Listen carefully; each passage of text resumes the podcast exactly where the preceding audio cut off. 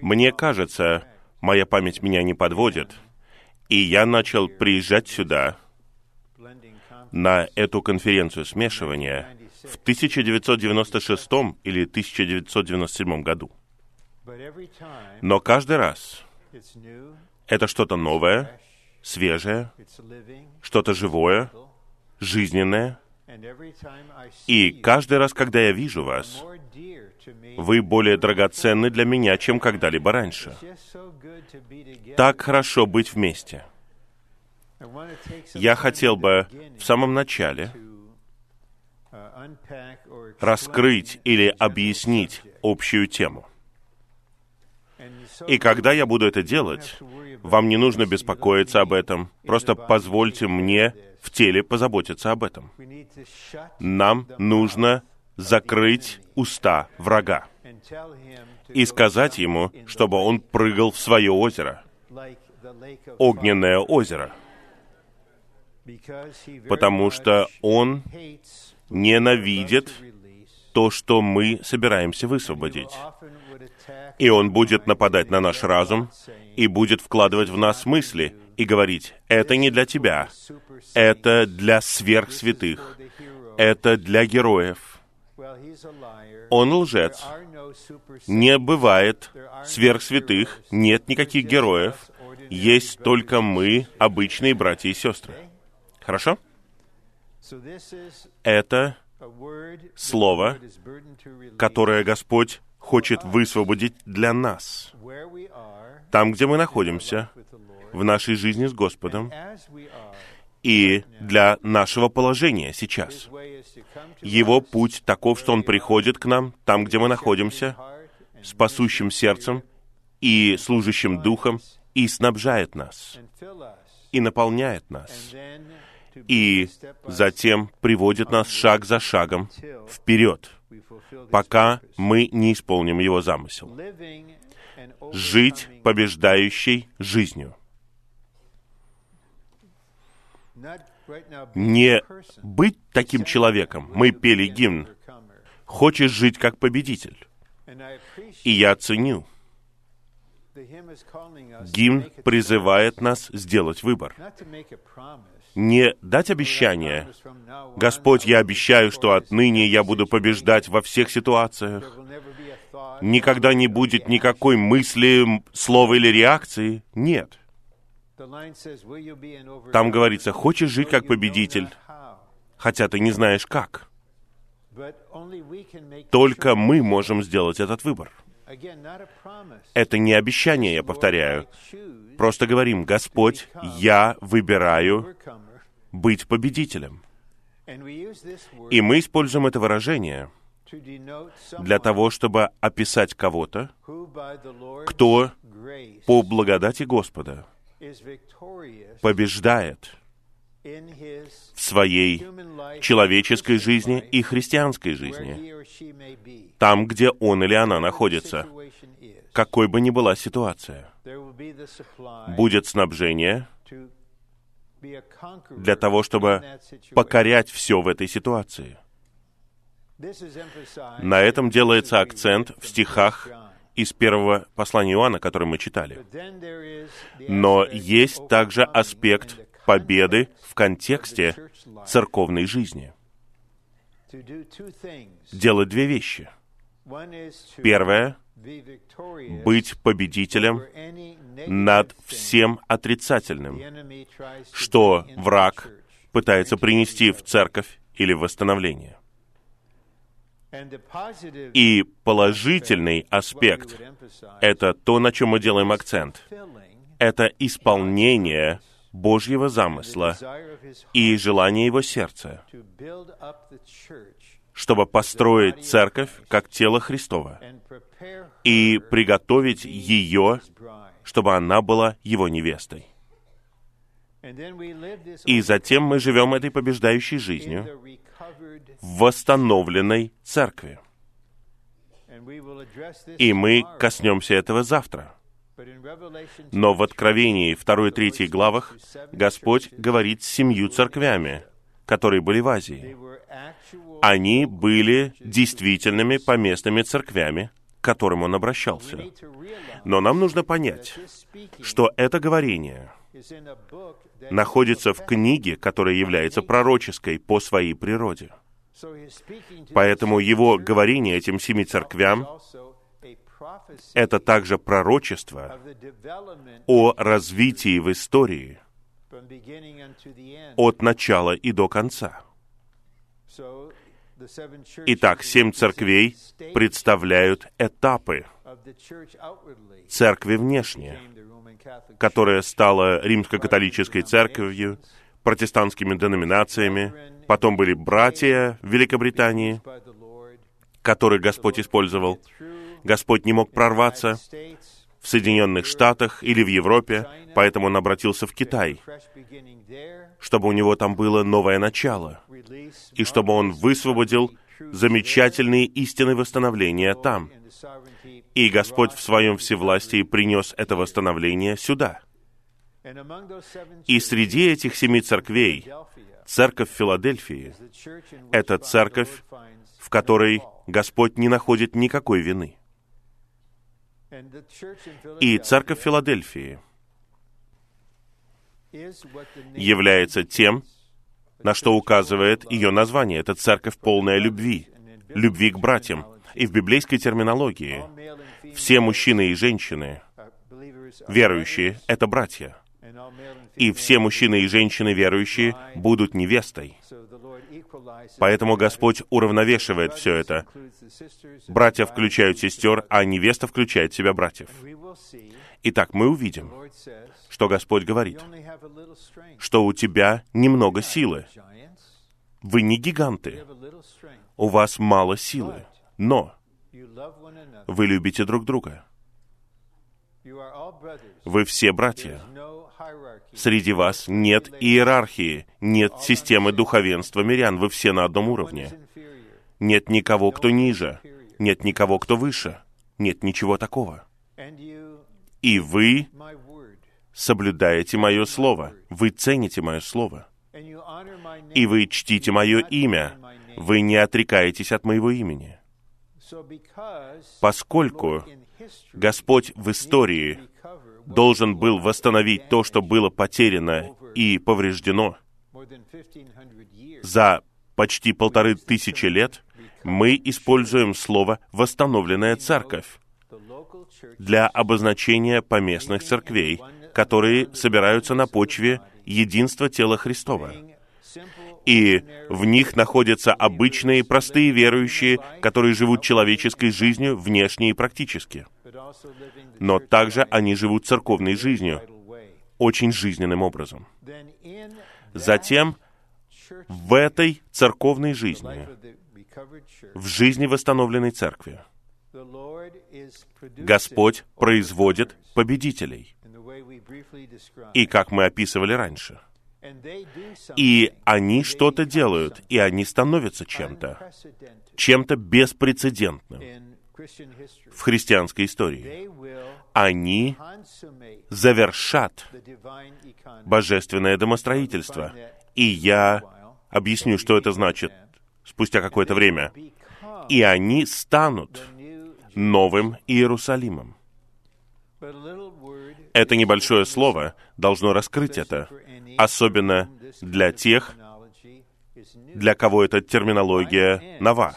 Библия заканчивается поразительным откровением, данным апостолу Иоанну, который, кстати, меня это воодушевляет, только начал раскрываться в своем служении, когда ему было за 90. Хорошо? Он подобен Халеву, который все еще достоин победоносного сражения, когда ему 85 лет. Он такой же сильный, как когда ему было 40. И молодым, наверное, трудно поверить в это, но некоторые из нас перестали быть молодыми и перестали быть людьми среднего возраста уже давно, но мы становимся новее, свежее, сильнее, чем когда-либо раньше. Я прав, брат? Да. Итак, он находится на этом каменистом острове, на греческом острове. Это не отпуск для него. Он сослан туда. И, наверное, он там приговорен к какому-то каторжному труду.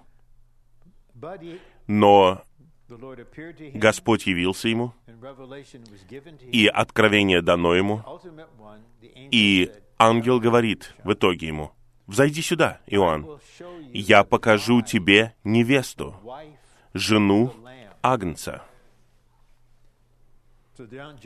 И Иоанн говорит, «Я был унесен в духе на высокую гору». Помните, ангел говорит, «Ты увидишь личность, ты увидишь невесту, жену Агнца». И затем мы читаем, что Иоанн увидел. Он увидел новый город, Иерусалим, который сходит с неба от Бога. Итак, давайте логично поразмыслим. Соедините жену, невесту с городом.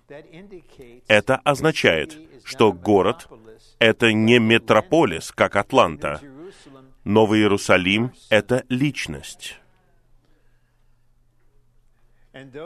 И те, кто учится у Господа жить побеждающей жизнью в восстановленной церкви, становятся Новым Иерусалимом сейчас. И мы увидим это в полном раскрытии в День Господень. И еще воодушевляющее слово о победителе. И потом мы рассмотрим этот план и сделаем акцент на определенных вещах. В сердце у меня по-настоящему есть желание искать Господа и быть единым с Ним, быть сосудом, в который Он может втекать, чтобы мы поняли, это Слово предназначено для вас.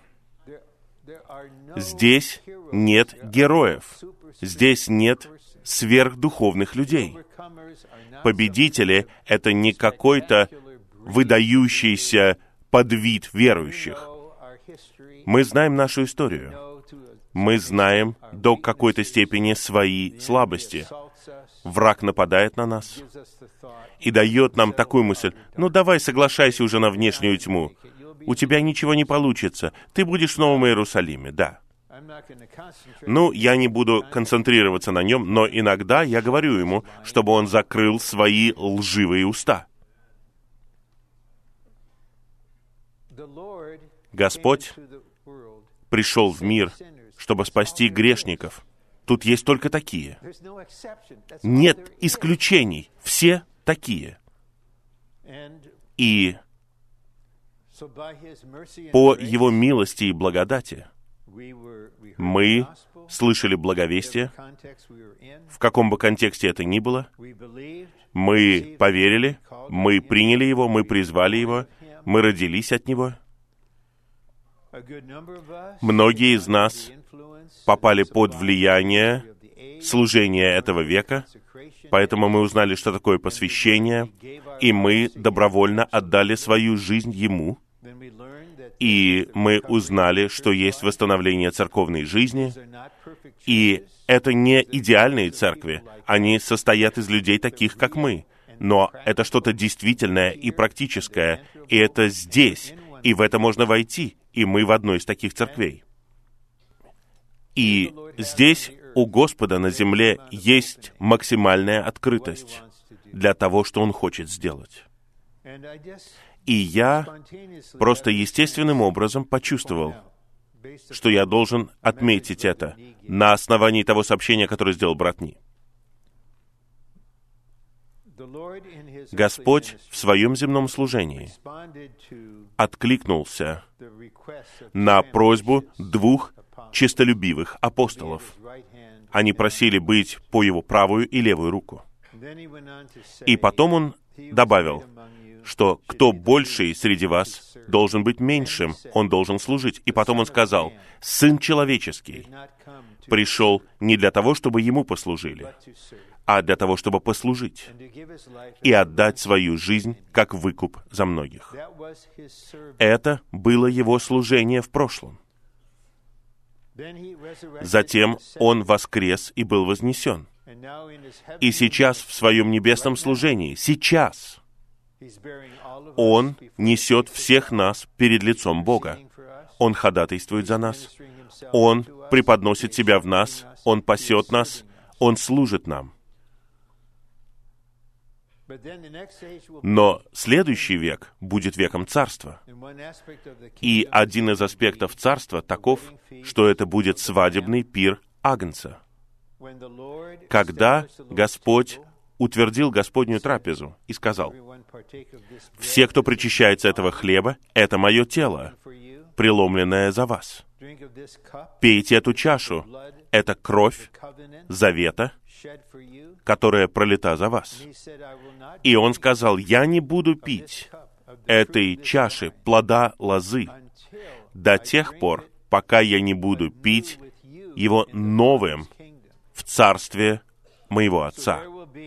Там будет собрание, чудесная совокупная Господняя трапеза, пир. И вот что он сам говорит в 12 главе Евангелия от Луки.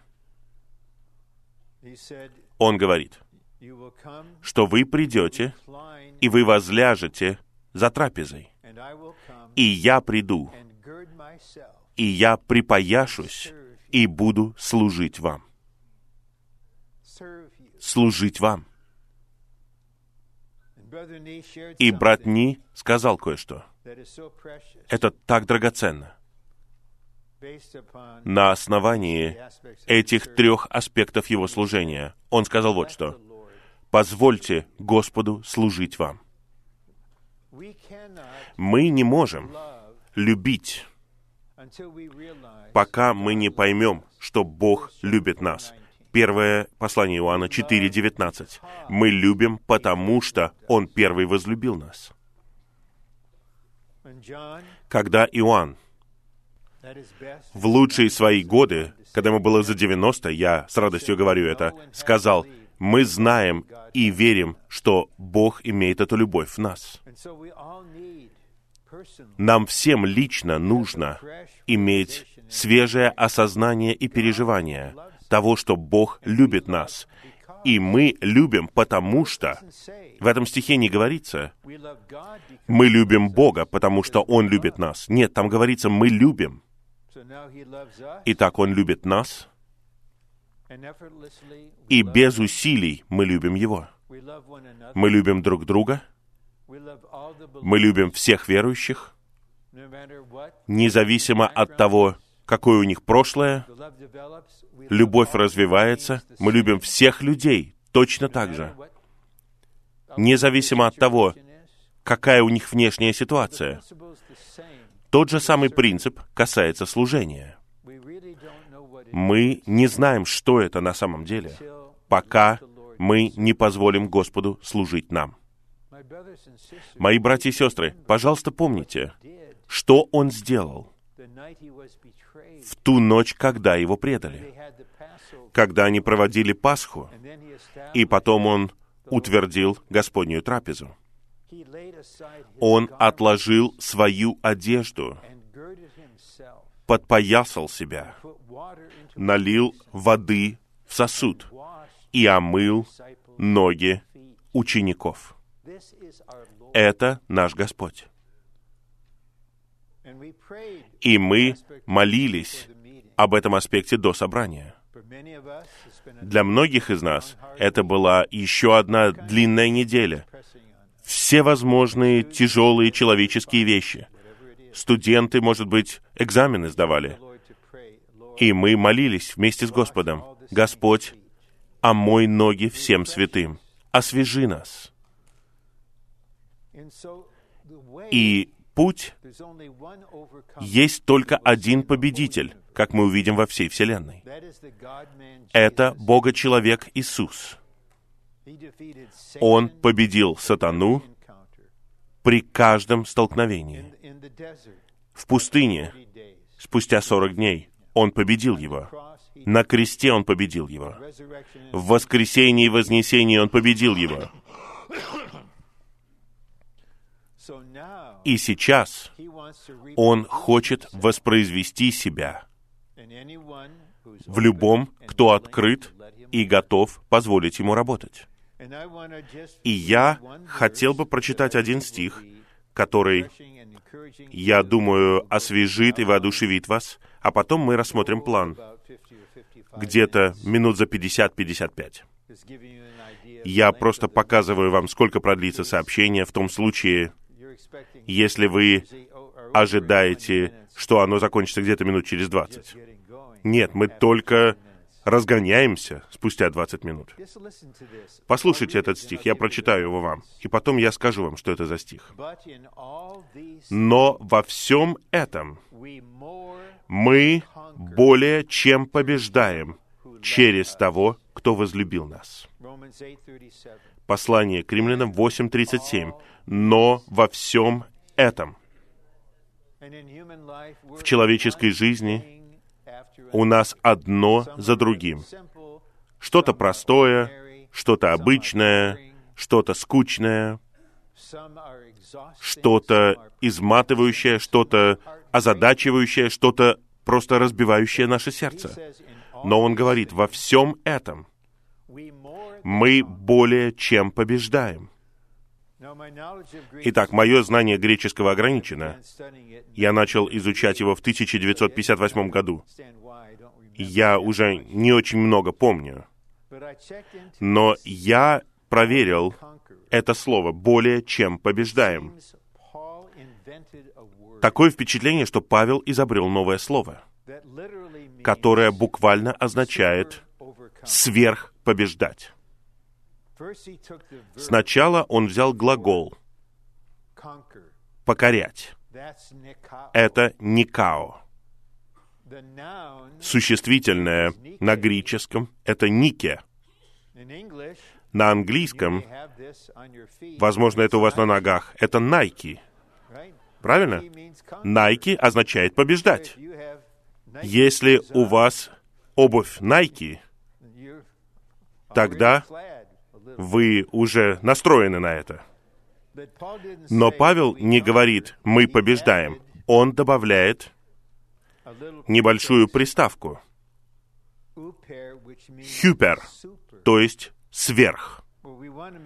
Мы хотим по-английски объяснить это более ясно, поэтому мы говорим «более чем побеждаем». Павел не говорит «О, ну держитесь там, ну потерпите еще, у вас еле-еле получится. Вы в конце чуть-чуть сможете победить. Он не говорит, будьте воодушевлены, вы победите. Он говорит, нет, вы более чем победите. И затем он говорит, через того, через того, через личность. Личность — это средство — Поскольку Он победитель, Он есть средство. Вы не пытаетесь сами побеждать все это. Я получил сегодня электронное письмо от одного соработника, дорогого брата, который хотел приехать сюда. Но он знает, что я понимаю, в какой ситуации находится он и его старшая дочь. Она страдает несколько десятилетий. Это что касается ее здоровья. У нее были серьезные операции. И он сказал, раны, раны от операции стали большой проблемой вчера. И он вынужден был остаться дома и позаботиться о ней и, возможно, отвезти ее в больницу. Итак, он, его жена, его дочь находятся вот в этом – но наш брат, его жена и его дочь будут более чем побеждать, потому что брат учился. Не я могу это сделать, не я просто вынесу это, не я мужчина, настоящий мужчина-победитель. Это какая-то мужественность, это не божественная благодать.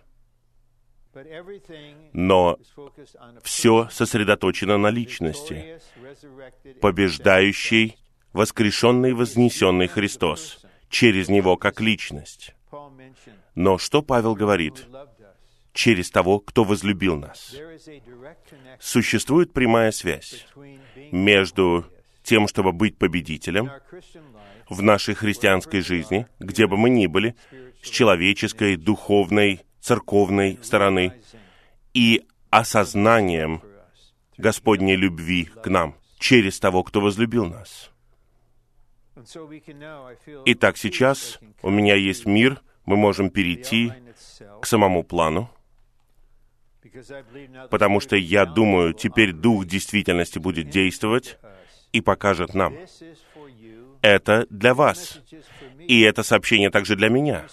Я говорю, но на самом деле я внутренне говорю это самому себе. Мне необходимо это слово, точно так же, как всем остальным. Вот наш план. Заголовок «Побеждающий Христос» производит победителей,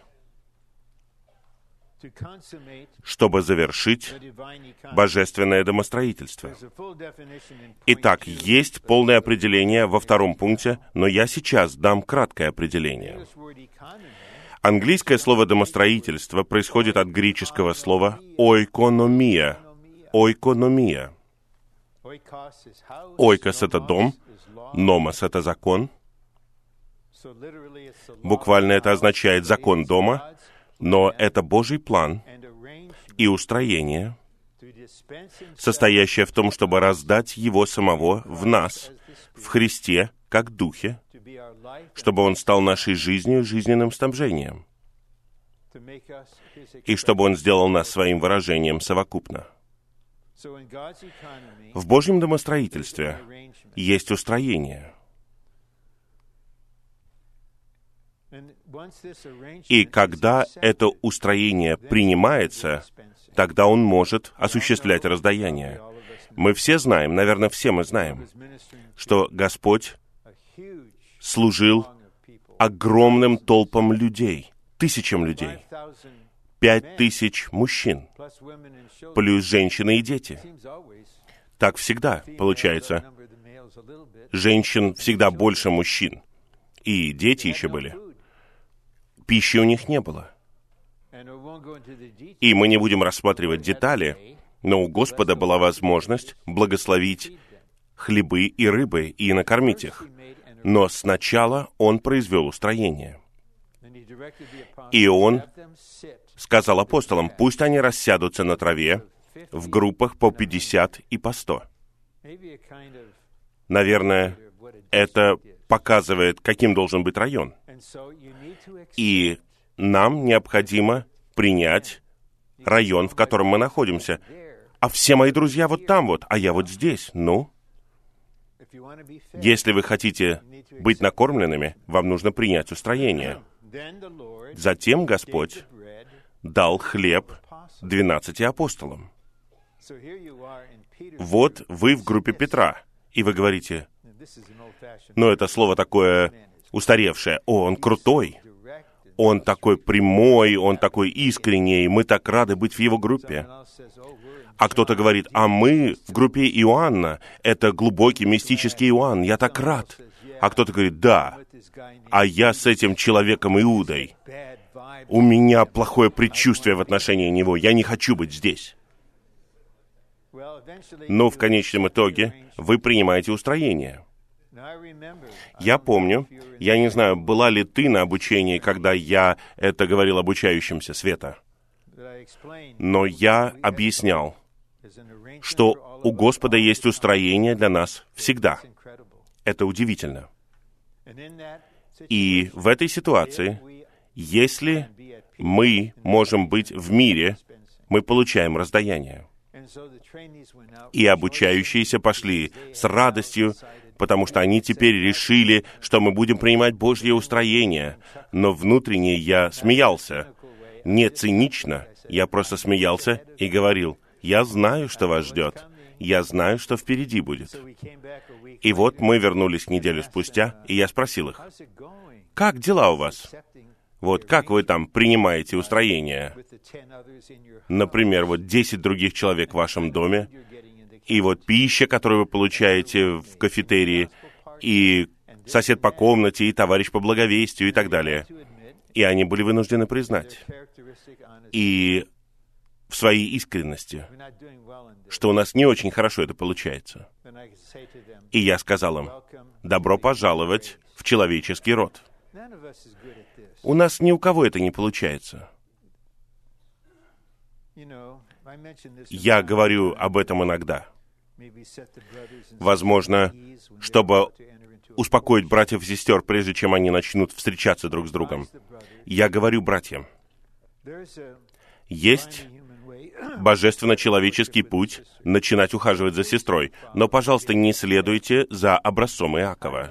Как он начал?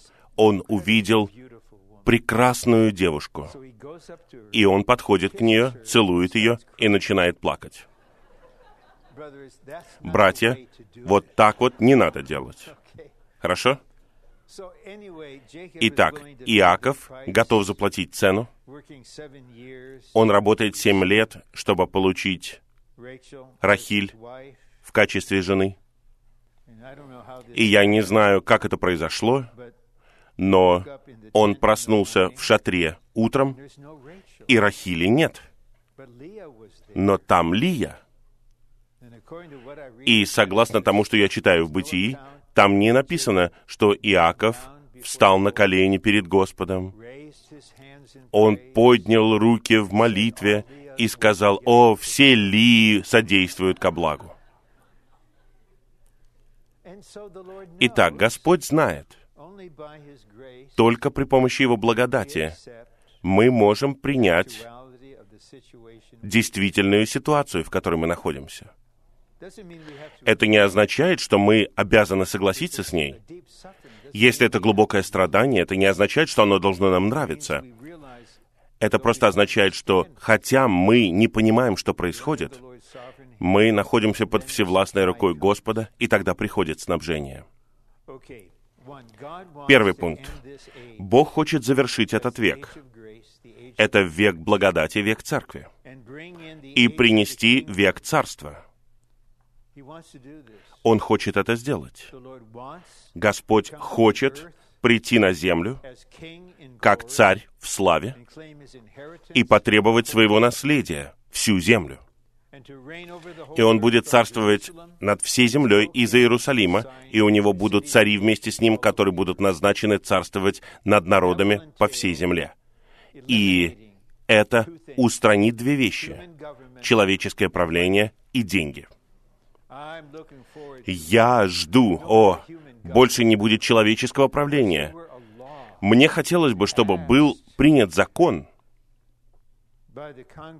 Конгрессом и Палатой представителей,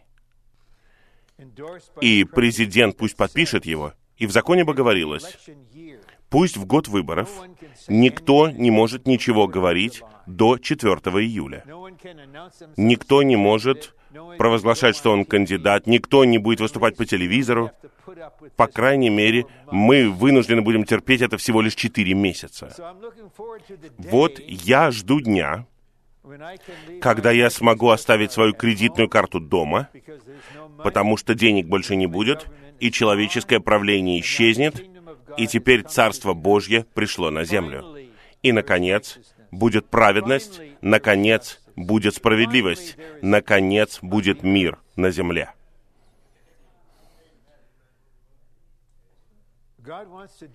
Бог хочет это сделать. Для этого великого устроительного движения устроительное означает перемена века. У Бога должны быть победители, как устроительное орудие для завершения божественного домостроительства у него должны быть победители верующие, которые будут работать вместе с ним и сделают это. И он призывает их. Очевидно, я по-человечески не молод, но я наполнен надеждой. Я хочу быть восхищенным.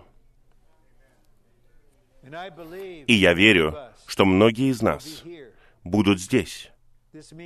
Это означает, что мы будем устроительным орудием вместе с другими. И теперь я просто прочитаю определение домостроительства, и оно само объясняет себя, и вы можете потом подумать над ним позже. Домостроительство Божье состоит в том, что Бог стал плотью, прошел через человеческое житие, умер, воскрес и стал животворящим духом, чтобы войти в нас как жизнь и раздать Бога в нас, чтобы мы были преобразованы для произведения церкви, которая есть тело Христово, Дом Божий, Царство Божье и пара Христа. Окончательным соединением чего является Новый Иерусалим. Итак, мы в веке Церкви, и есть четыре аспекта. Тело Христова, Дом Божий, Царство Божье и пара Христа. И те, кто являются победителями восстановленной церкви, завершат это божественное домостроительство. И они будут невестой, когда Господь вернется. И мы будем с Ним во время века Царства. Третий римский пункт. В Писаниях апостола Иоанна мы видим откровение о побеждающем Христе. Мы сосредоточены на нем. И затем мы видим стихи, которые показывают нам, как побеждающий Христос становится действительным для нас. Это Иоанн. Ему 90 с лишним лет. У него было, по крайней мере, 60 лет переживаний. Он прошел через многое. Именно он со своим братом просили у Господа сесть по правую и левую руку от него. Господь сказал, «Я не могу вам этого дать, это не от меня». Но он спросил у них, «Будете ли вы пить мою чашу? Будете ли креститься крещением, которым я крещусь?» И они сказали, «Да, будем». Он говорит, «Хорошо, так и будет». Через несколько лет брат Иаков был убит. Один из апостолов был убит, и Петр был посажен в тюрьму. Он прошел через многое. Смерть апостолов, смерть Павла, Петра, многое. Но теперь природа его служения такова. Это латающее служение. Оно появляется в конце. Он может говорить из действительного переживания. Он говорит, он пишет Евангелие от Иоанна, и он цитирует Господа Иисуса. «Я сказал вам это, чтобы во мне вы имели мир». Он не ожидает, что у нас будет мир в нас самих и в нашей ситуации. Мы этого не можем сделать. Никто из нас этого не может. Беспокойство захватывает нас. Но в нем мы имеем мир. В мире вы имеете скорбь. И Иоанн использует для обозначения слова «мир» слово «космос», это не просто земля, на которой живут люди. Он имеет в виду сатанинскую систему. Он систематизировал все аспекты человеческой жизни, чтобы захватить и управлять нами. Он знает, что нам нужна пища. Пища — это мир. Нам нужно здравоохранение. Здравоохранение — это мир. Можно сказать, ну, я не буду ходить к доктору или в больницу. Хорошо. Вы не хотите быть частью медицинского мира. Тогда вы идете к альтернативной медицине, и вы будете частью мира альтернативной медицины. Образование — все. И за всем этим стоит сатана. 1 Иоанна 5.19. Апостол говорит, весь мир лежит на коленях лукавого. Вы имеете скорбь. Господь очень откровенен. Будьте едины со мной, следуйте за мной, и у вас будет скорбь. Иногда, когда я говорю с молодыми людьми, я касаюсь их там, где находятся они, не там, где нахожусь я, а они. Я говорю о посвящении. Мы представляем себя, дух, душу и тело Господу, для того, чтобы Он работал в вас, над вами, и для того, чтобы Он направлял ваши шаги. И я думаю, я понимаю ваше мышление. Я говорю им, если я посвящу себя, тогда ко мне придут страдания и трудности. С молодыми людьми нужно быть откровенными и прозрачными. И я говорю, да, если вы посвятите себя Господу, к вам придут страдания и трудности. Но если вы не посвятите себя Господу, к вам придут страдания и трудности, потому что вы живете на земле сейчас. И вы имеете скорбь, но мужайтесь. Я победил мир. Я победил. В этом стихе слово «мир» указывает на физическую сферу, а слово «мне» указывает на божественную и мистическую сферу пневматического Христа. Божественное, мы понимаем это, мистическое означает действительность, которая превосходит физические чувства.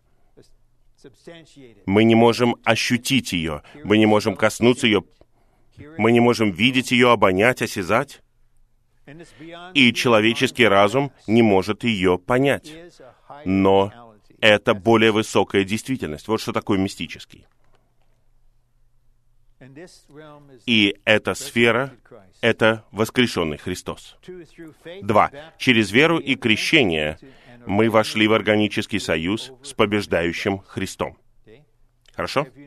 Разве вы не получили веру и не поверили в Господа, разве вы не крестились? Вы крестились. Согласно образцу Нового Завета, вы погружены в воду, мы хороним вас, и мы воскрешаем вас. И сейчас, что бы вы ни чувствовали, вы находитесь в органическом союзе с побеждающим Христом. Сейчас. Что бы ни происходило, в физическом аспекте, психологическом аспекте, с финансами, с чем угодно. Побеждающий Христос находится в вашем духе сейчас. Потом мы идем дальше. Б. Все, рожденное от Бога, побеждает мир. Там вы видите Евангелие от Иоанна 3.6. Этого стиха там не должно быть. Это моя ошибка. Я не удалил его. Все, рожденное от Бога, побеждает мир. Там не говорится «все». Итак, что это такое? У нас есть ответ в первом и втором пунктах. Возрожденный дух возрожденного верующего побеждает мир. Итак, мы не можем побеждать своей волей. Мы не можем сказать, я выживу в любой ситуации. Вот я такой, я сильный, я побеждаю все. Вы не знаете, что ждет вас. Вопрос не в том, сломаемся мы или нет, а в том, когда мы сломаемся. У всех у нас есть такая точка. Это наша природа. Но в нашем возрожденном духе обитает воскрешенный, побеждающий Христос. И наш дух, как орган, побеждает мир.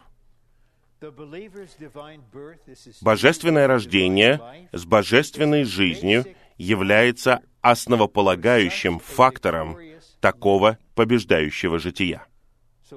Итак, что лежит в основе всего, что мы делаем? Мы должны возвращаться к нашему духу. С годами, я бы сказал, у меня была и честь, и ответственность быть бок о бок со святыми, которые проходят через ужасные страдания. Просто разбивает вам сердце это. И мы учимся. А что мы можем сказать? Что мы можем сказать? Но если мы можем быть с ними в нашем духе и позволяем Господу течь, и мягко помогаем им делать одно — просто быть в духе, быть в этой части вас, которая побеждает. Это переполняет вашу душу.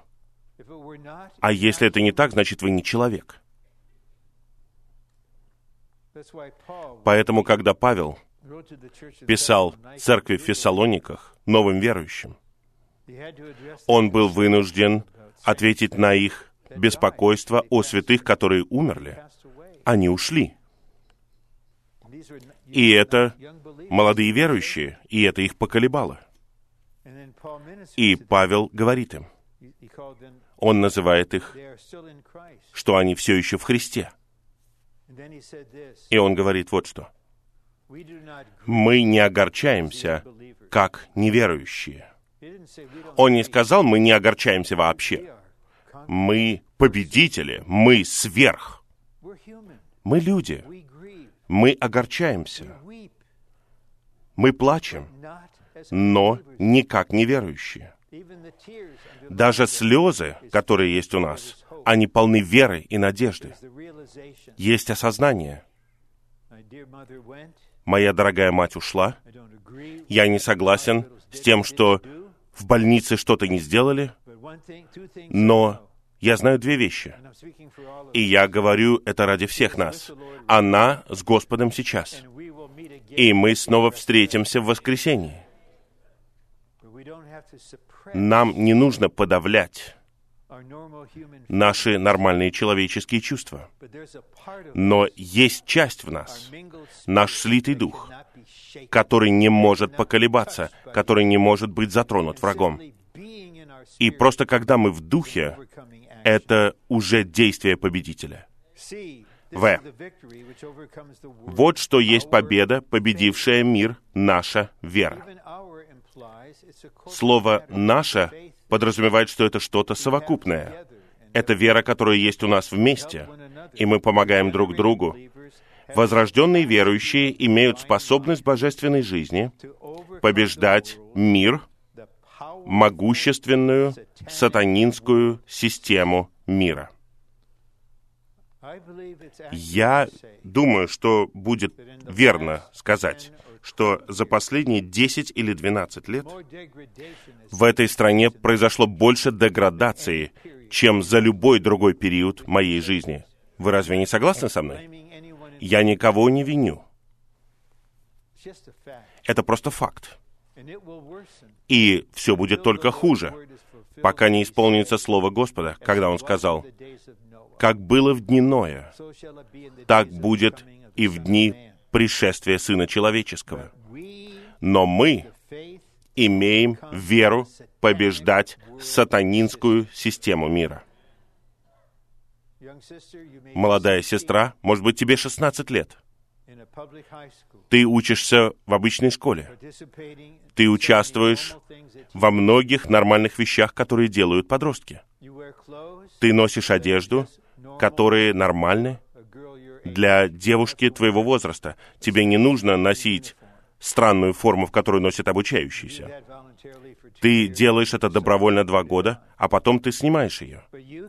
Но ты можешь побеждать сатанинскую систему мира, которая проявляется в твоей школе и среди твоих сверстников. Два. Наша вера приводит нас в органический союз с триединым Богом и верит, что Иисус есть Сын Божий, чтобы мы были рождены от Бога и имели Его божественную жизнь, благодаря которой мы способны победить организованный и захваченный сатаной мир. Это довольно сложное предложение, но я решил оставить то, что сказал брат Ли. Поскольку он сказал это, я решил не исправлять это. Но тут довольно непросто все это понять.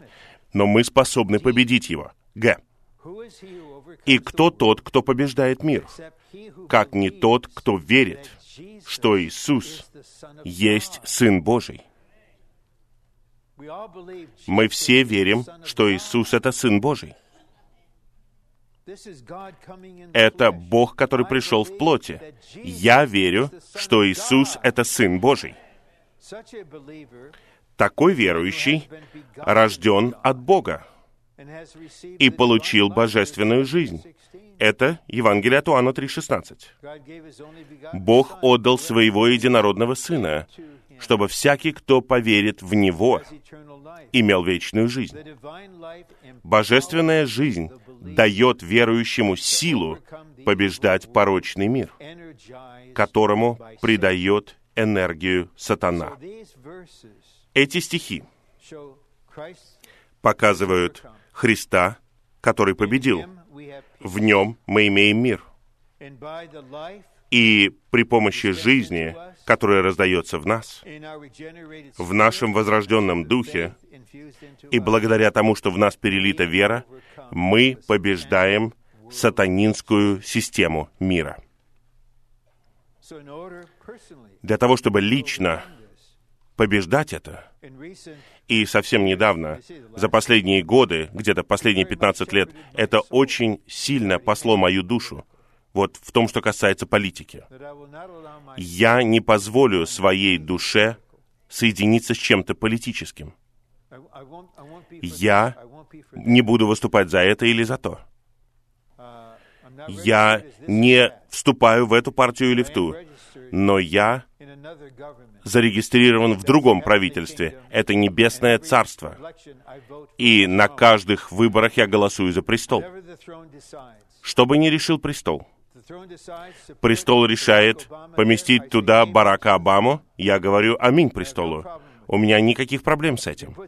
Если он помещает туда совершенно другого человека, и мы признаем, что нынешний президент отличается от предыдущего, я говорю «Аминь престолу». Вот так вот, внутренне, я могу побеждать сатанинскую политическую систему.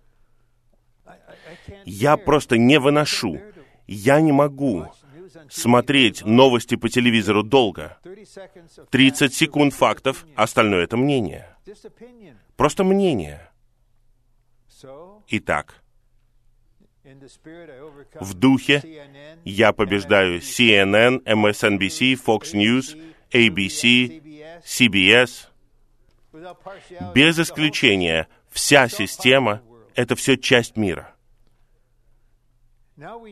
А теперь мы обращаемся к двум стихам из Откровения, которые напрямую раскрывают Христа. Д.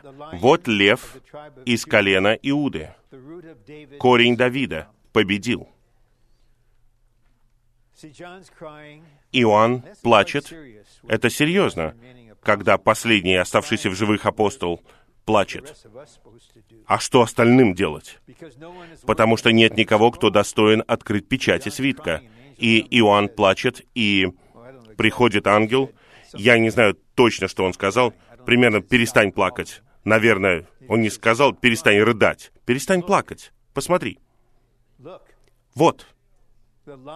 Лев из колена Иуды.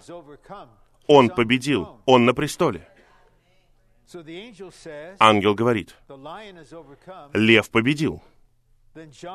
И Иоанн в духе смотрит на престол, и он видит Агнца. Он не видит льва. Мы соединяем льва и агнца вместе, и у нас получается лев-агнец. Первый пункт говорит, лев — это символ Христа, изображающий его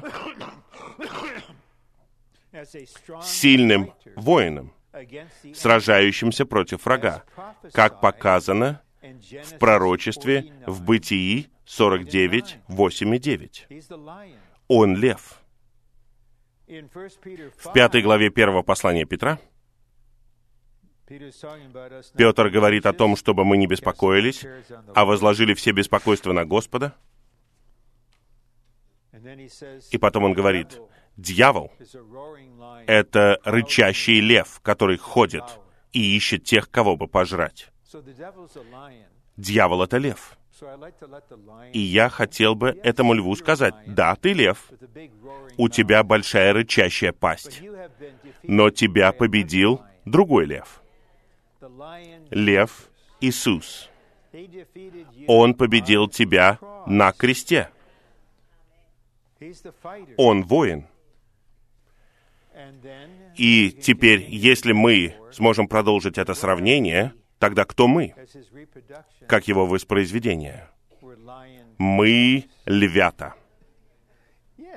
Да, мы львята, потому что победители будут его воспроизведением. Два. В качестве льва из колена Иуды Христос победил и разбил взбунтовавшегося сатану, Божьего врага. А в качестве искупающего агнца он унес грех падшего человека, тем самым устранив препятствия к исполнению Божьего вечного замысла. Итак, для нас он не лев. Не бойтесь приходить к нему. Враг — лжец, обманщик, он вор, он хочет украсть у нас наше драгоценное время, он знает, что мы только что потерпели неудачу. Мы подвели Господа вот в этом, мы чувствуем себя ужасно, мы хотим вернуться, и он лжет нам и говорит, «О, даже не пытайся вернуться к Богу, Он злится на тебя, Он накажет тебя». Это ложь. Я прихожу к Нему посредством крови Агнца такой, как есть, через кровь Агнца. И там я встречаюсь не со львом, а с Агнцем. Но как лев, он не агнец по отношению к врагу. Когда его должны были распять, внешне он был как агнец, которого вели на заклание. Вы когда-нибудь были в Новой Зеландии? Вы видели? Там есть выставка ягнят. Они сделают все, что вы хотите. Если повернете им голову в сторону, они так и останутся. Хотите постричь их, они позволят вам это сделать. Если повернете им голову в другую сторону, они позволят вам это сделать. На первый взгляд, он был очень слабым, когда он умирал как агнец. Но когда он умирал на кресте, он умирал за нас как агнец. Но в то время, как он умирал как агнец за нас, он также умирал как лев, который уничтожил дьявола. Он уничтожил дьявола и уничтожил дела дьявола. Пусть этот лев рычит. И препятствия устранены. И Он все приготовил для нас. Каждый день, когда я молюсь, мы с женой молимся по дороге на служение. Мы по-новому молимся и просим Господа применить Его кровь к нам согласно Его оценке ее. У нас есть вера в Твою кровь. Мы не лучше в плоти, чем кто-либо. Ты наша жертва за грех, ты наша жертва за проступок. Благодаря Тебе у нас есть смелость входить в святое святых, соприкасаться с Тобой. А теперь Он применяет свою победу к нам. Это следующий пункт.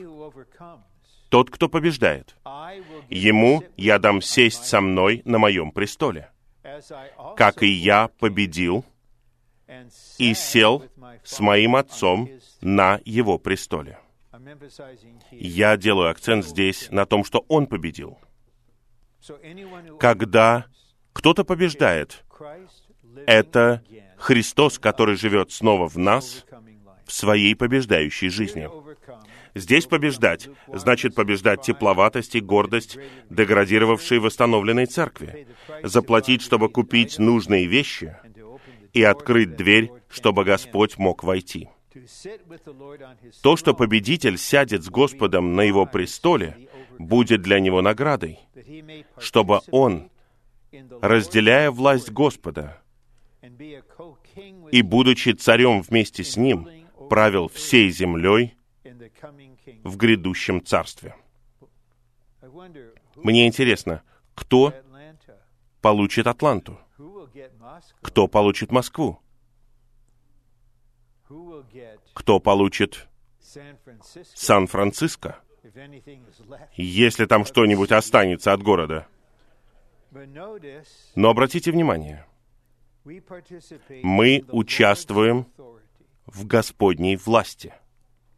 В конце 28 главы Евангелия от Матфея воскрешенный Христос сказал, «Вся власть была дана мне на небе и на земле».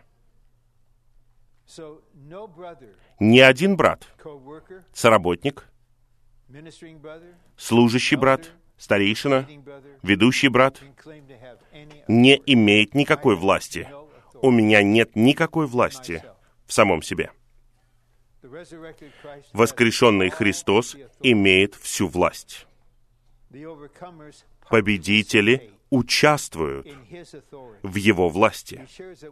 Он разделяет ее с нами, чтобы мы были царями вместе с Ним и правили над землей. А теперь мы подходим к последнему разделу.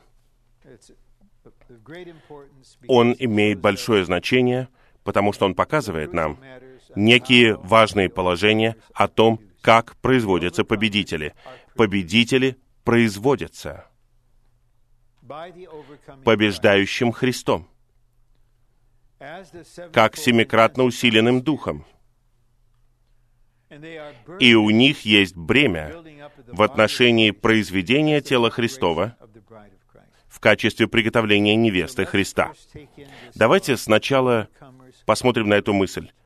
Победители производятся. Никто из нас не может сделать себя победителем. Если вы хоть немного понимаете, что у вас в плоти, в вашей плоти находится элемент сатаны, греха. Наше тело — это тело греха, это тело смерти. Наша душа растлена и стала нашим «я». И мы знаем из 16 главы Евангелия от Матфея, за нашим «я» скрывается сатана. Он выражает себя через человеческий разум. Даже после того, как мы возродились, остальные части нашего существа очень сильны. Наш дух закрыт слоями. Как мы силой своей воли можем победить все это? Побеждать систему мира, побеждать бесов и начальство и власти, и самого врага. Мы никогда не получали такого поручения. Бога-человек Иисус уже совершил это. Правитель этого мира осужден и изгнан, уничтожен. Он, как побеждающий Христос, даже в гимне говорится, будешь жить как победитель, сделай шаг сейчас. Не будешь ли обещать это? Если мы толкуем это так, тогда нас ждет неудача и разочарование. Но если мы увидим, что Господь за нас, и Он способен воспроизвести себя в нас, но Он не будет делать этого, если мы пассивны, это похоже на предложение в конце ухаживания — брат приходит, он решил, как он это сделает, у него есть небольшая коробочка с металлическим кружочком, и там камешек на этом кружочке. Он придумал, как он это сделает, он очень изобретателен, и он говорит ей искренне, «Я люблю тебя, я верю, что Господь соединил нас вместе, я хочу провести всю свою жизнь с тобой, выйдешь за меня замуж?» А она вот так вот. И он повторяет. А она ведет себя вот так. И тогда он кладет серебряный кружок с камешком обратно в коробочку, закрывает коробочку и говорит, давай отвезу тебя домой. Потому что пассивность равнозначна слову «нет». Мы должны сделать выбор. Но, пожалуйста, поймите, вы не обещаете, что вы это сделаете, вы будете такими. Вы просто говорите, Господь, я выбираю то, чтобы Ты произвел меня как победителя. Ты побеждающий Христос. И Вы можете молиться так в душе. Вы можете молиться так на красном сигнале светофора. Так все просто. Вам не нужно молиться десять раз и говорить, «Господь, я говорю это серьезно, серьезно, серьезно», а Господь говорит, «Я серьезно, серьезно слышу тебя». И Он семикратно усиленный дух. Это означает, что Он усилил себя таким образом, что Он может покончить со всем отрицательным. Нет ничего, ничего в вашем существе, что может победить семикратно усиленного духа. Семь огненных лампад выжгут все отрицательное. Семь глаз перельют в вас самого Господа. Не бойтесь, позволяйте ему смотреть на себя семью глазами. И глаза не шпионят за вами. Они переливают его самого. Это глубочайшая связь. Это контакт при помощи глаз. Он хочет смотреть вам в глаза и переливать это в вас. И затем это показывает, что мы становимся победителями, и у нас появляется больше бремени о созидании церкви, и у нас больше бремени о приготовлении невесты. Это указатель, потому что в этом веке вот что должны осуществлять победители с положительной стороны. И Господь покрывает но мы молимся сегодня, Господь, мы молимся о созидании тела, о Твоем увеличении во всех членах. Мы молимся о приготовлении Твоей невесты, чтобы невеста приготовила себя. Б. Победители побеждают все, что противостоит Христу или заменяет Христа. Цель победителей заключается в том, чтобы созидать тело Христова для завершения Нового Иерусалима. Во все большей степени у нас будет видение окончательной цели. Невеста, жена Агнца, Новый Иерусалим. Навеки. Все верующие будут там. Из всех веков. Мы все будем преобразованы, прославлены, усовершенствованы, и мы будем зрелыми до конца. Мы все там будем, как одна совокупная личность. Она будет такой славной, что необходимо будет новое небо и новая земля, чтобы вместить ее.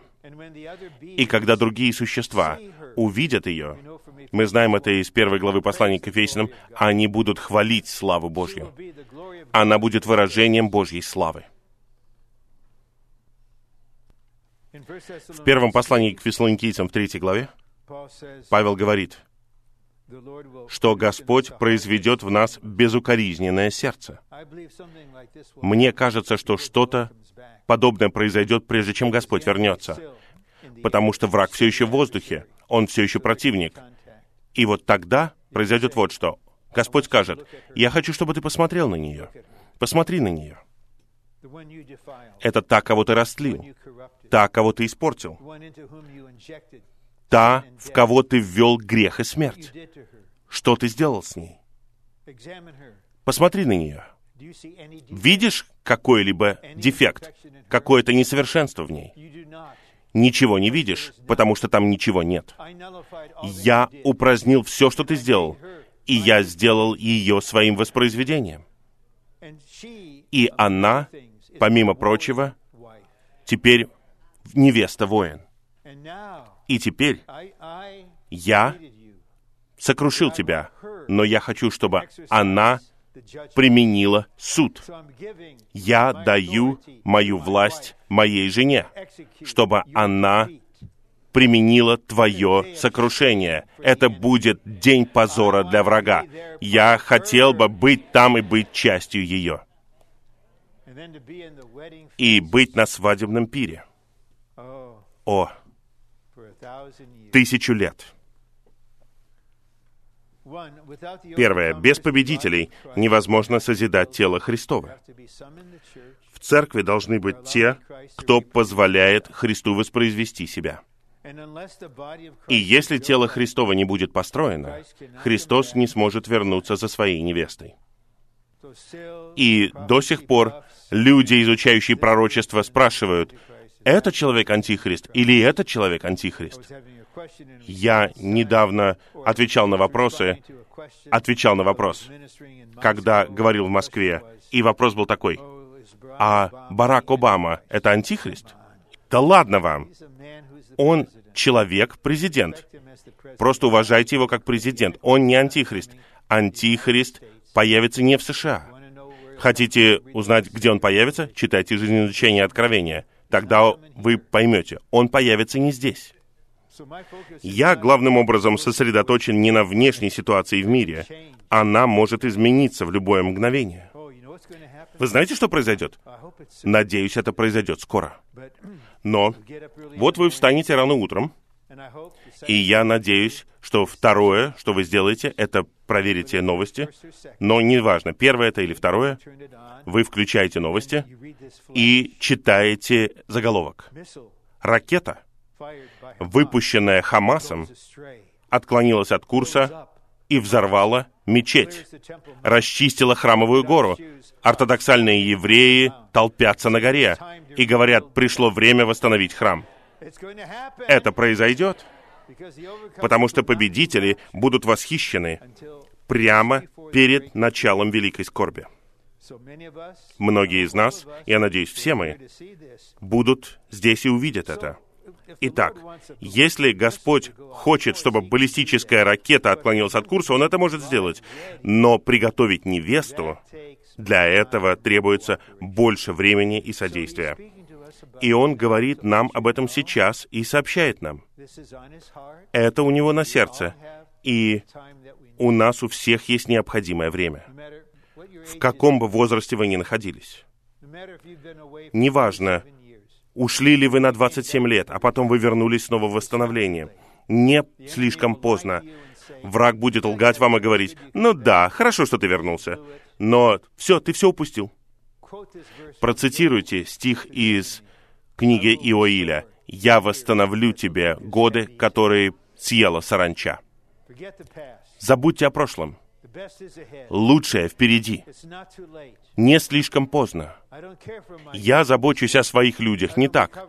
Я не просто восстанавливаю их и говорю, извини, слишком поздно. Никогда не слишком поздно у меня. Просто позволь мне сделать, что я хочу сделать, и я это сделаю. И я говорю, Господь, давай.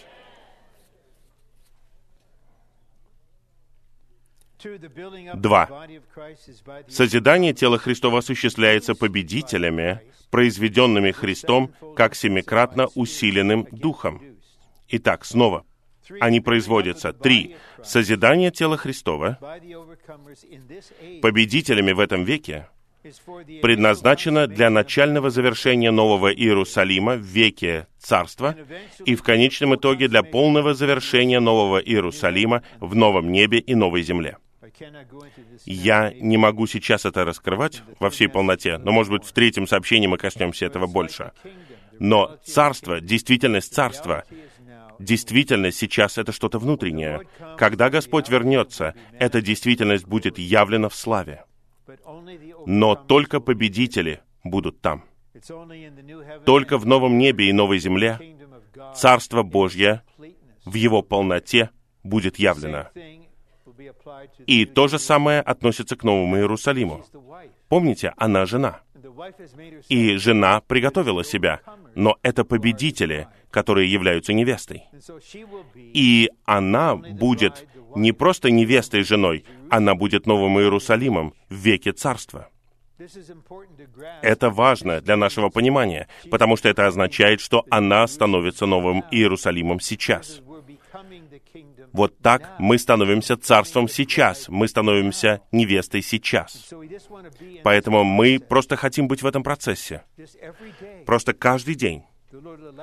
Господь пусть дает нам чувство, будь в мире, ты в процессе. Я делаю это день за днем. Просто давай мне каждый день.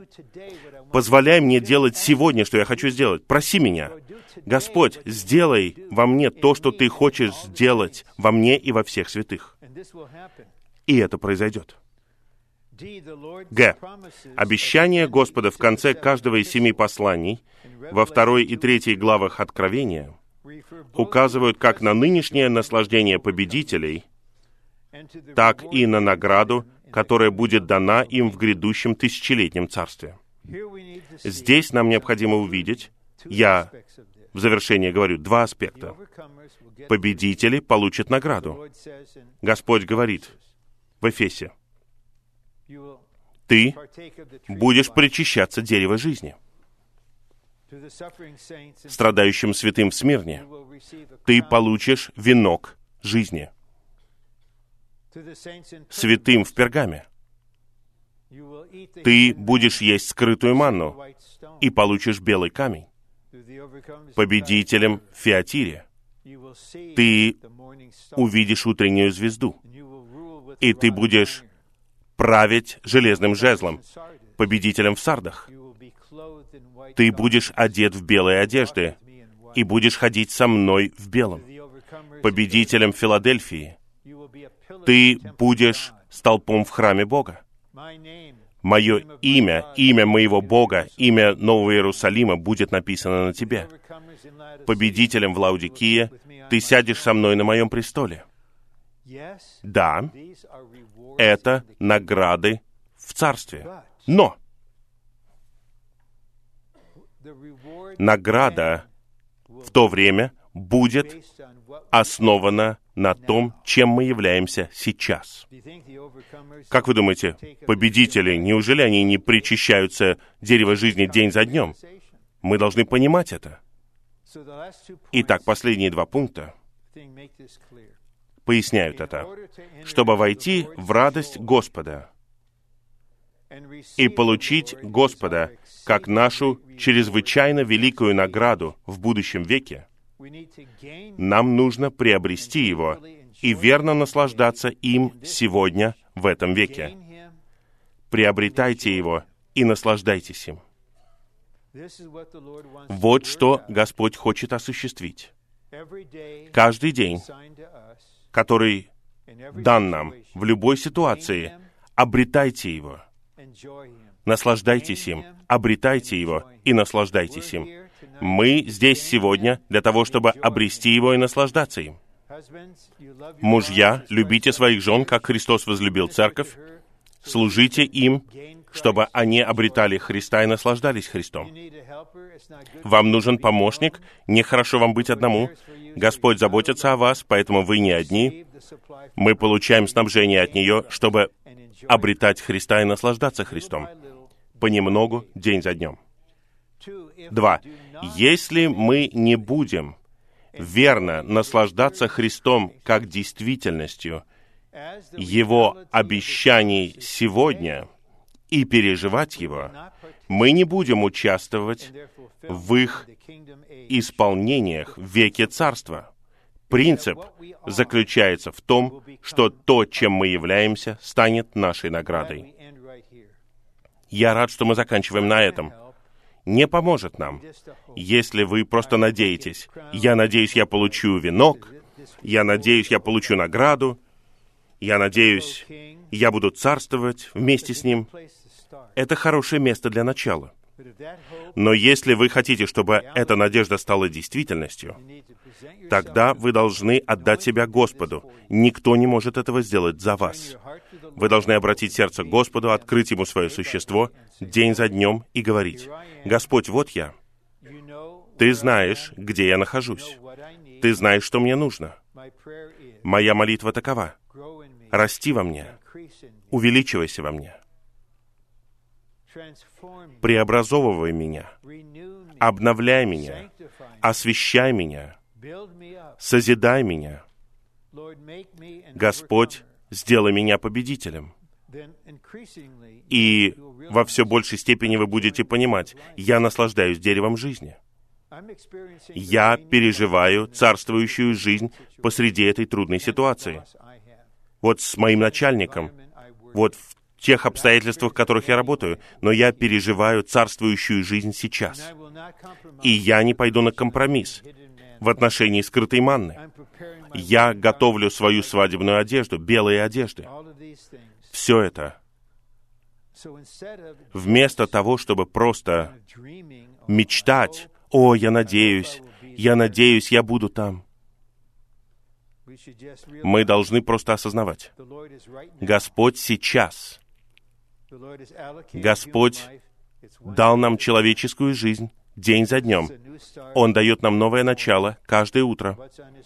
И что у него на сердце?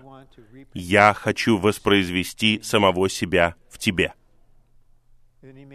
И потом он добавит, смотри, я хочу тебе показать, что у меня это замечательно получается. Я взял самого ужасного грешника, того, кто дышал убийством против верующих, который вытаскивал мужчин и женщин из дом и вел их на суд и голосовал за их казнь. Я взял этого человека, Савла Тарсянина, который называл себя величайшим грешником. Ты не дышал убийством всю неделю. Ты не врывался в дома людей и не тащил их на суд ни разу. Итак, мы не можем даже сравниться с ним в его злобе. Но в первом Тимофею 1.16 он сказал, «Я такой великий грешник, но Господь явил мне милость и сделал меня образцом для всех, кто поверит». Он образец чего? Павел говорит, «Мои братья и сестры, все вы, кто будет читать это послание, посмотрите, если Господь смог это сделать во мне, Он может это сделать в любом. Нет ничего в вашем существе, нет ничего в вашей жизни, что может противостоять усиленному служению Христа в произведении победителей. Просто скажите Ему, что вы хотите, чтобы Он это сделал, и позвольте Ему это сделать. А теперь я попросил бы вас, если вы хотите, просто давайте минуту помолимся с тем, кто сидит рядом с вами. Если вам неудобно это делать, потому что это что-то новое для вас, тогда просто посидите и послушайте шум, потому что несколько сотен человек будет молиться одновременно. А потом брат скажет нам, что мы будем делать дальше. У нас осталось 20 минут. Нам нужно, чтобы многие из вас говорили по минуте. Не просто для того, чтобы подтвердить это слово, но для того, чтобы завершить это слово. Но сначала давайте обратимся к Господу и скажем Ему, что у нас в сердце, и позволим Ему воспроизвести себя в нас.